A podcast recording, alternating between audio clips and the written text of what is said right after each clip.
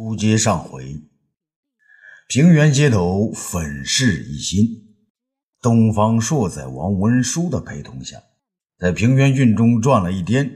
虽说不是歌舞升平，却也是处处井井有条，干干净净。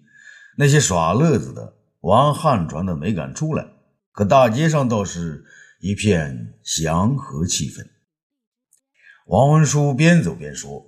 哦，东方大人，你看，刷这条街时钱不够用的了，下官只好把自己的两千担禄米都拿出来，让工匠们分掉。下官来到平原才两三个月，做点事情可不容易呀。东方朔点点头，旁敲侧击地说：“王大人，我在长安老听人说你不廉洁，呃，今天看来，传言……”不可尽信呐！王文书叹了口气：“东方大人，像您这样明察秋毫的人，天下能有几个呀？走，下官陪着您，嗯，去车到神头，到您的府上看一看。”东方朔呀，也不反对，便随着他上了马车。不一会儿，便来到燕次县城。二人在神头转了几个弯，来到东方朔家。只见墙壁是粉刷一新，后边还新增了房子。房子的另一侧呢，新增了一个大院子，那是修成军的府邸，也是粉刷一新。门口还有卫兵把守。东方朔问道：“王大人，我家的人全到临淄去了，那谁把这房子粉刷一新的？”王文书笑了起来：“哈哈。”东方大人，这是下官的一点心意呀。东方说问道：“王大人，你用了官府的多少钱呢？”王文书又笑了起来：“东方大人，啊，你信不过下官不是？全是我自己掏的腰包啊！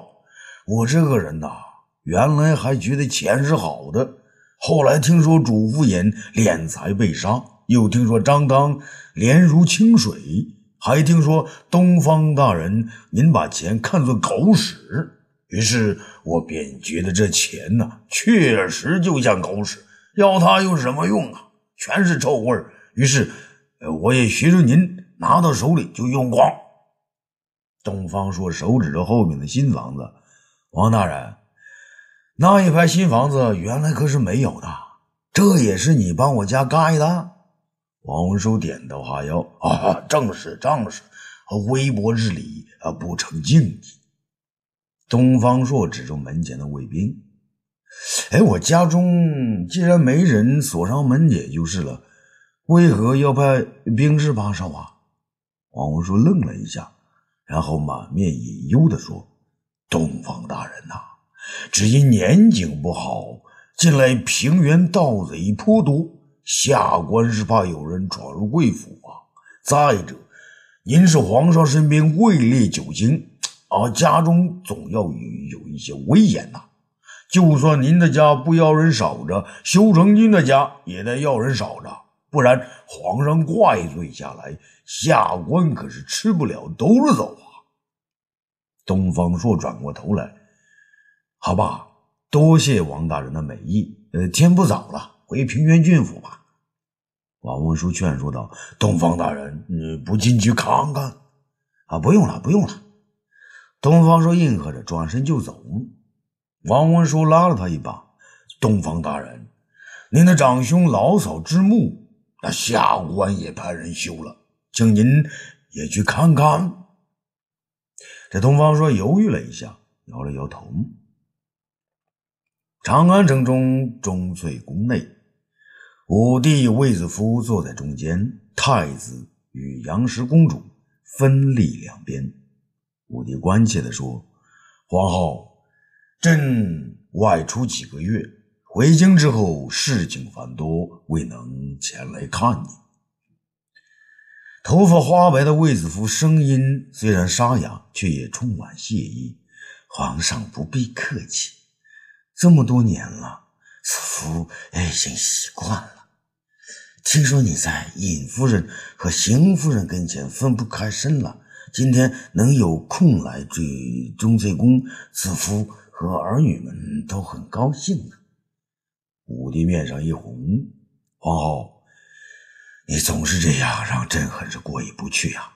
听说长公主她好一些了？卫子夫叹了口气，是好一些了。提起这事儿，我便伤心。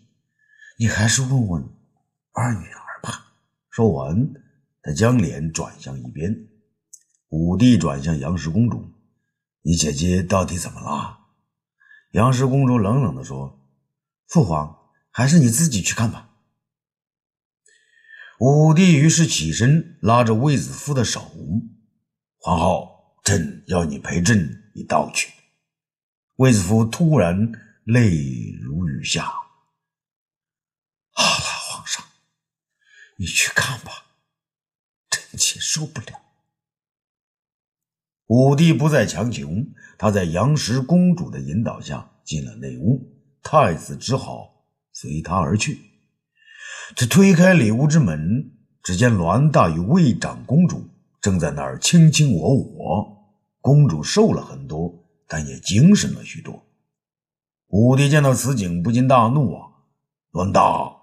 你好大的胆子！栾大急忙下跪啊！啊，皇上，不是栾大要这样的，是公主她要我这样的呀！武帝怒不可遏，拔下太子身上的佩剑，对准了栾大：“你胡说！朕杀了你！”栾大双腿发抖，一时说不出话来。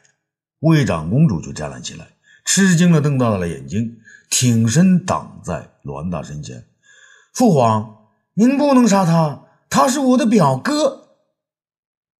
武帝手中的剑呢，慢慢的放了下来，泪水从他的眼中慢慢溢出，手中的剑呢，也慢慢的放了下来，最后呢，给他扔到地上。随着那剑落地的声响，武帝上前一把抱住女儿，痛哭失声。魏长公主也大哭起来，一边哭着一边叫道：“父皇。”兰大就是我表哥，女儿和他在一起，心里好受多了。父皇，女儿求求您，就让女儿跟着表哥，跟着栾大吧。众人全部落下泪水，太子甚至发出唏嘘之声。武帝慢慢的抬起头来，问长公主道：“女儿啊，你和栾大在一起，真的很开心吗？”魏长公主点点头，父皇，这是真的。女儿和栾大将军在一起，就像和表哥在一起一样一样的，特别开心。武帝渐渐地松开女儿，在屋里躲起了圈子。他一边躲着，躲了好几圈之后，突然眉毛一挑，对太子说：“菊儿，你去找公孙贺和胡光，就说朕的主意，朕要封栾大为大将军。”封他为武力将军，并将你姐姐嫁给他，让霍光择个吉日举行婚礼。太子刘据恍然大惊啊！父皇，不能啊！武帝大手一挥，没你说话的份快去！刘据泪水流出，但不敢多言呐，只好向外走去。栾大扑通跪倒在地。皇上，小人谢过皇上，小婿谢过皇上了。小仙一定要保证皇上成仙得道，万寿无疆。武帝手一甩，没有多说，径自走出门去。平原郡中天色已黑，东方朔与金房在一起，二人相对无言。过了半天呢，金房才惨然一笑。东方大人，我和刘大胆搜了一天呢，确实没见到王文书藏着什么钱财。看来要想解救平原百姓，只能动用皇上的平原仓中的粮食了。东方朔问道：“金房啊，你知道平原仓中有多少粮食？是些什么粮食啊？”东方大人，我已查清，嗯，仓内原来呢有许多小麦和玉米，半年前全调到东方。呃，那个朔方城充军粮去了，剩下的两百多担全是平原郡前些年产的高粱，当地人呢叫呃小鼠鼠。啊，对，高粱。我小的时候也叫他小鼠鼠。小鼠鼠不是主粮，吃多了也会拉不下了屎来。金房却说：“大人，我听刘大胆说，前些日子王文书还让人到处索要平原郡的当地土产，什么豇豆啊、花生啊、小枣啊、莲子啊、核桃，弄了许多许多，准备送到长安作为礼品。”东方朔瞪大了眼睛：“什么？这可是平原的好东西啊！”那他们运走了吗？刘大胆说：“好像还没有弄走，可是就是不知道藏到哪儿去了。”东方朔想了一想：“啊，今天都腊月初七了，我们不能在此久留啊。金房，你的卦不是算的很准吗？你就算上一卦，我呢也要好好的想一想。”金房掏出陶棍子筹码来，好。呃，今天小的就在祖师爷爷面前露上一手，我边算边说，不对之处，祖师爷爷点拨。东方朔呀，点点头，看着小丑童啊是如何算卦的。金房坐在炕上，将那一大把陶棍全拿在左手之中，取出一根放在一旁，口中说道：“大言之数十，分出其一，名为卦一。”以类太极，剩下四十有九，分而成二，以象阴阳二仪。再卦其一，以象其三，天地人也。叠之为四，以象四时。他一边说着，一边将右手的陶棍分成四个小组，放在一边，然后又将左手中的陶棍也四个一组的捡出来，放在地下。最后呢，把两手中没有分完的陶棍合在一起，说了声“生归于利，以相润”。接着，他便把地下四个一组的合在一起数了起来，说了声“三十有二，除四得八，是少阴”。于是得出了第一个爻是阴。驿站之中分阴阳二爻。阳则画一直线，阴便画一断线。六为老阴，八是少阴，九为老阳，七是少阳。四十九根陶棍不论你怎么算，其结果不是六八，便是七九。也就是说，非阴即阳。秦汉时期人们算卦都是经房的这个路子。一般人算卦要算出三遍相同才敢作数，然后在一旁画下或阴或阳的爻象。一卦六爻至少要算一十八次，差不多要折腾半个时辰。可金房毕竟是算卦高手啊，又有祖师爷爷在边上看着，所以呢，他就非常自信，算一遍就落下了卦象，定为阴爻。转眼间呢，他又将眼前的棍呢集中起来，再来一次，结果一除又是阴，如此往复，他一连折腾了四遍，所得的结果不是老阴六，便是小阴八。东方说看了几眼，觉得眼前这位小丑童算计挂了非常熟练，也就不再看了。他在盘算着，那这个王文书真是个不好对付的人物。他和那个猴精啊，鬼主意一串一串的，肯定是把钱粮藏在一个谁也想不到的地方。突然，他想起自己的家，后边新增了一排房子，刷得很新。看到房子时，他就有一种感觉，这房子里头有鬼。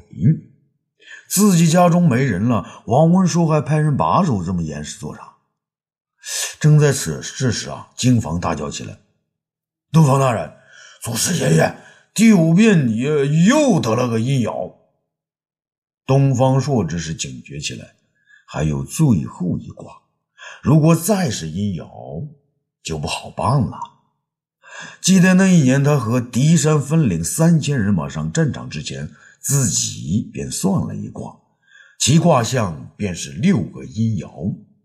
易传经文他记得很熟，六个阴便是。坤上坤下，即为坤卦呀。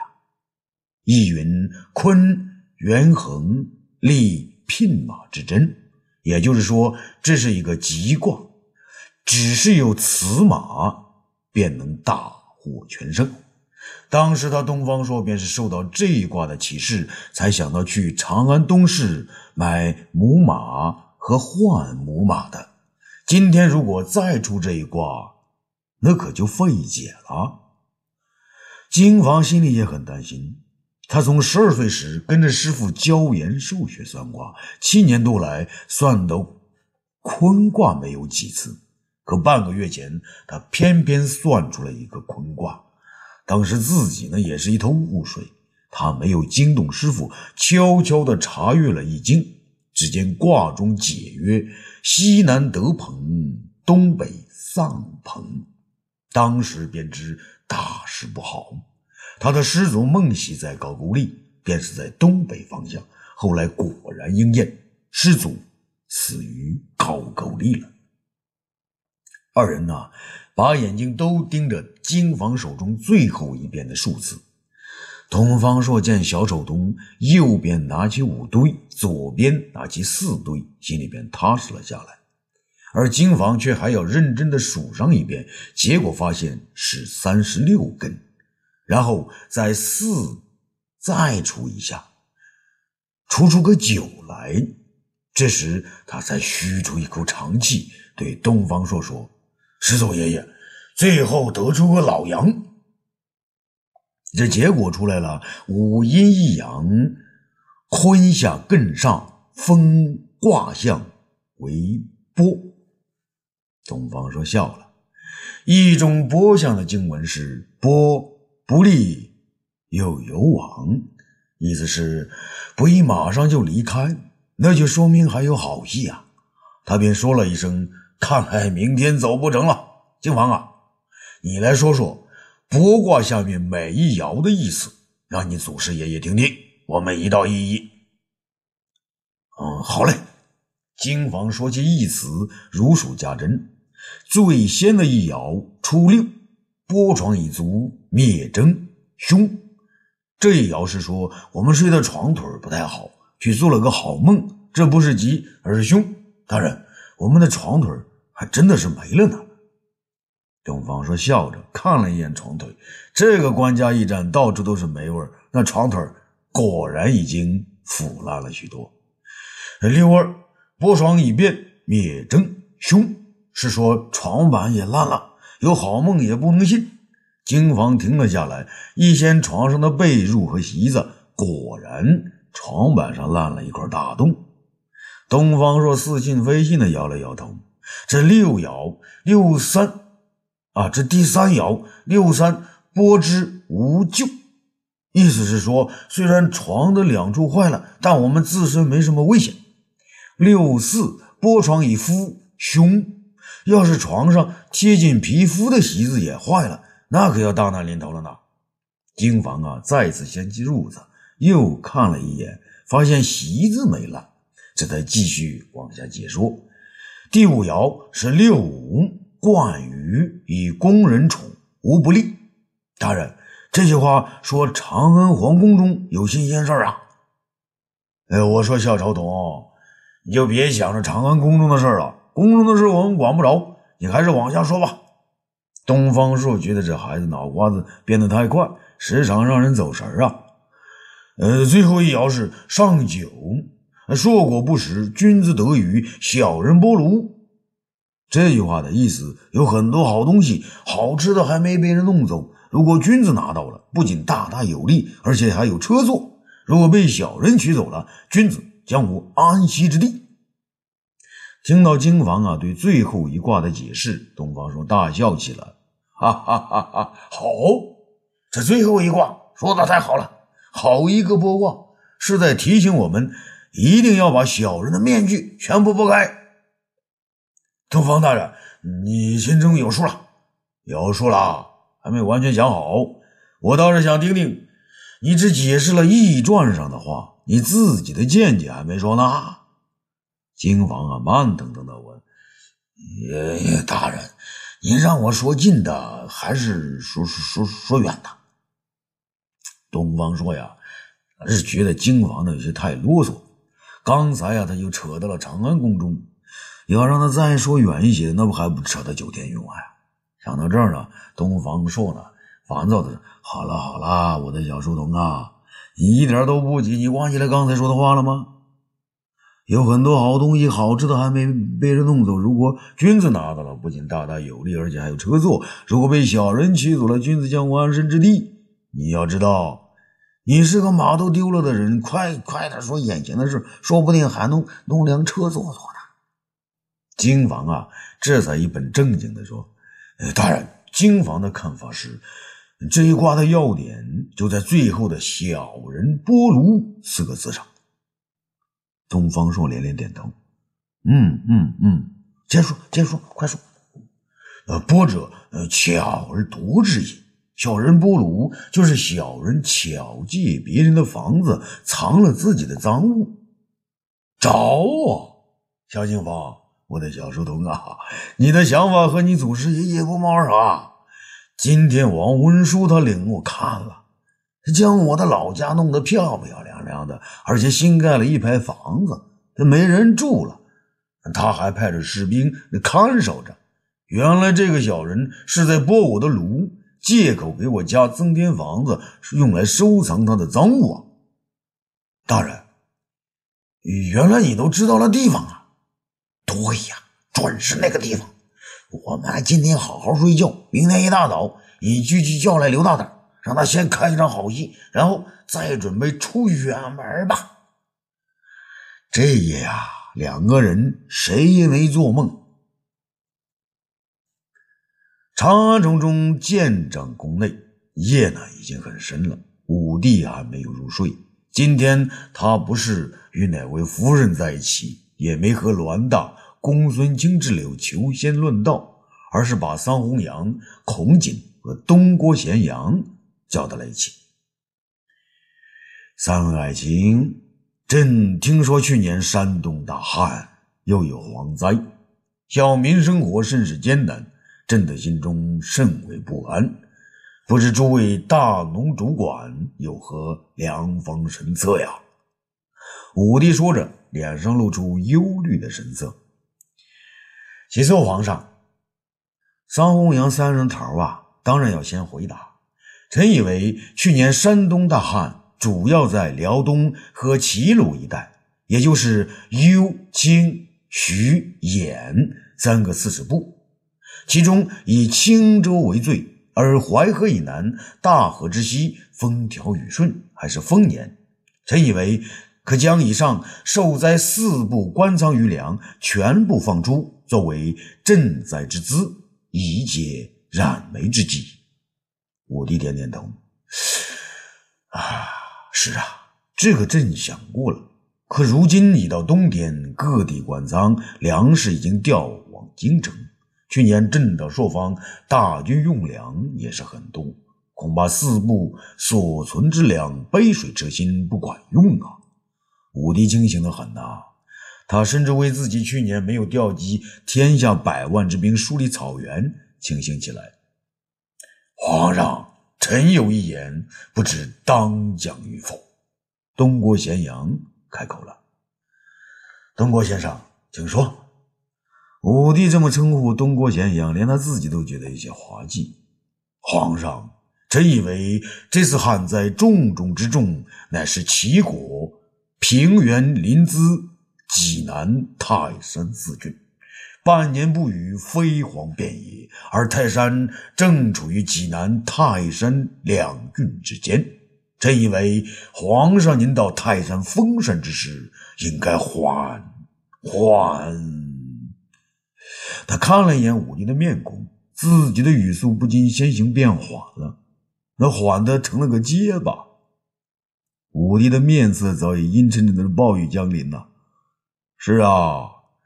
朕要不去封禅，什么事也没喽。肯定还有的人要说，都是朕要封禅，要镇兵，要侍旅，要封禅，才惹得上苍大怒，天下才旱灾四起，飞黄遍地的。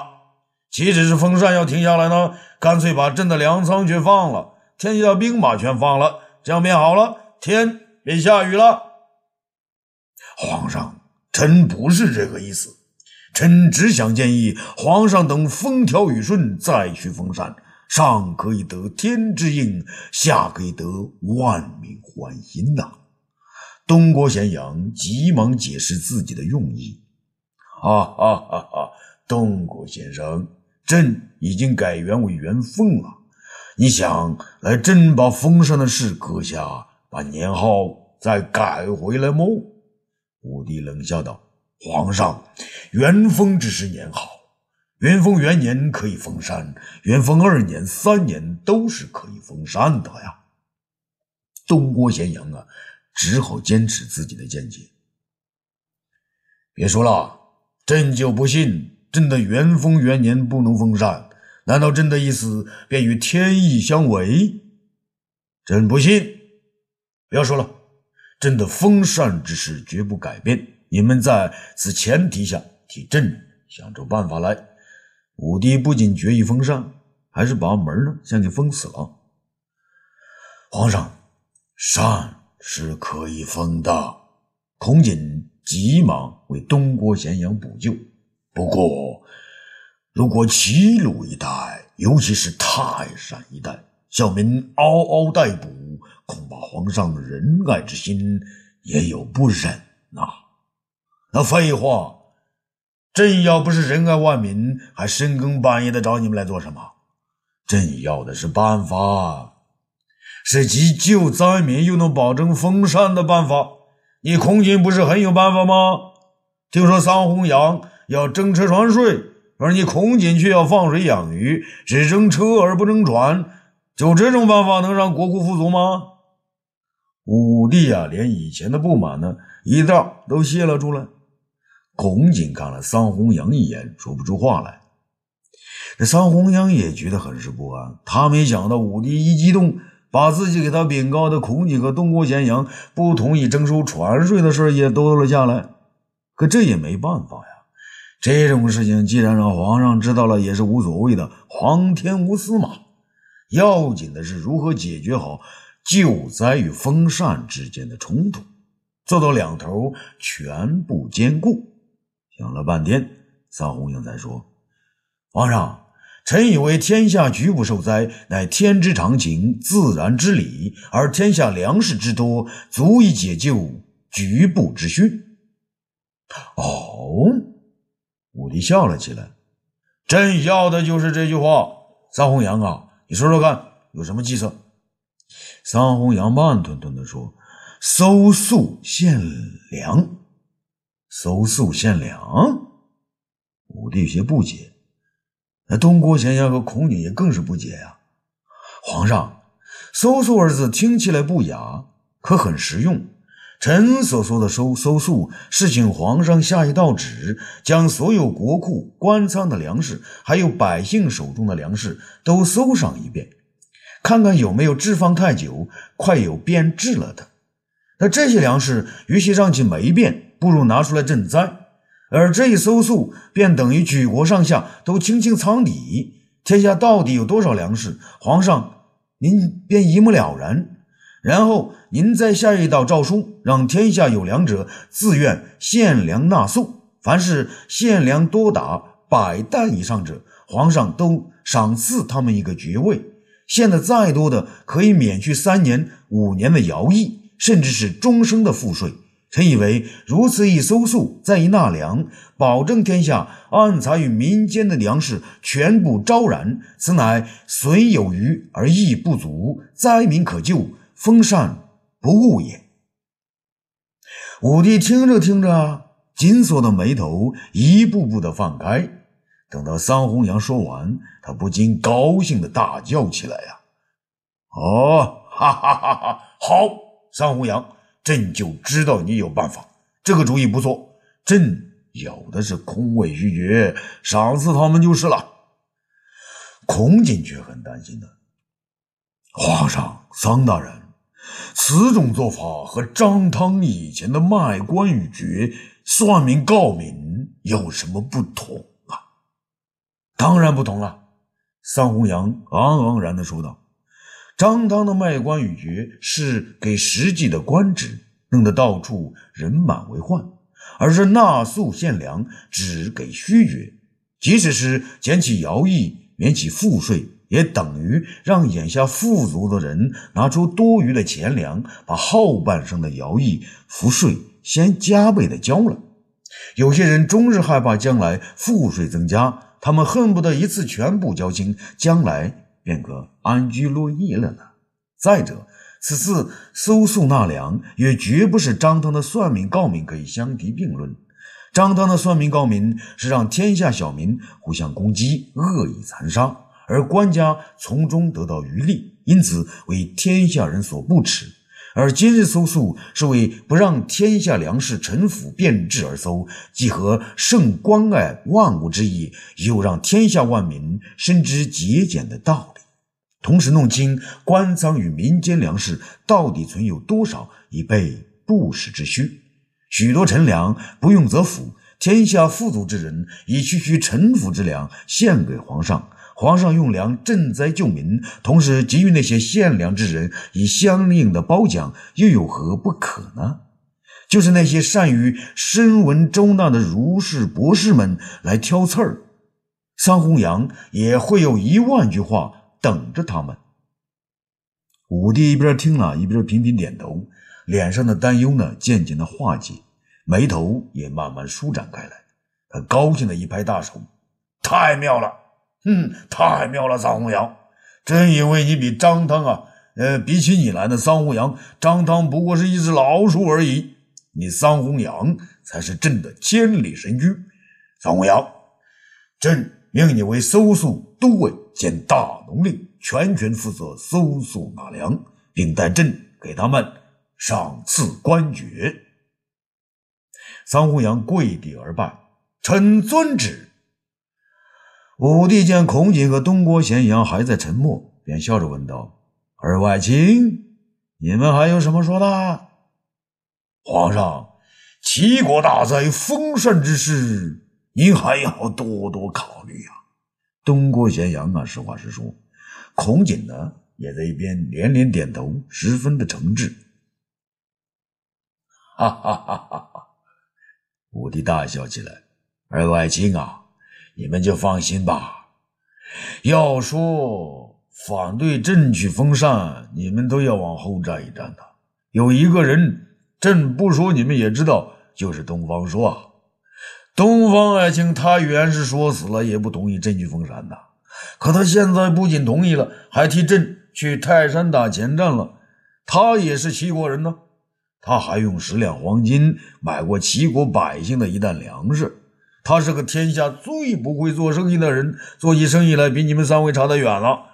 可他如今已到了齐国，他并没有说什么不该封禅的，也没有被齐鲁的灾难所吓倒。你们忘记他的话了吗？天塌下来有高个子顶着呢。东方朔的个头比你们要高得多吧？朕的个头也比你们要高得多吧？你们放心去搜搜纳粮吧。朕的泰山封禅这回。他会封得轰轰烈烈，封得呃高高兴兴。东郭咸阳与孔瑾无话可说，只好谢文退出。啊，欲知后事如何，咱们下次接着说。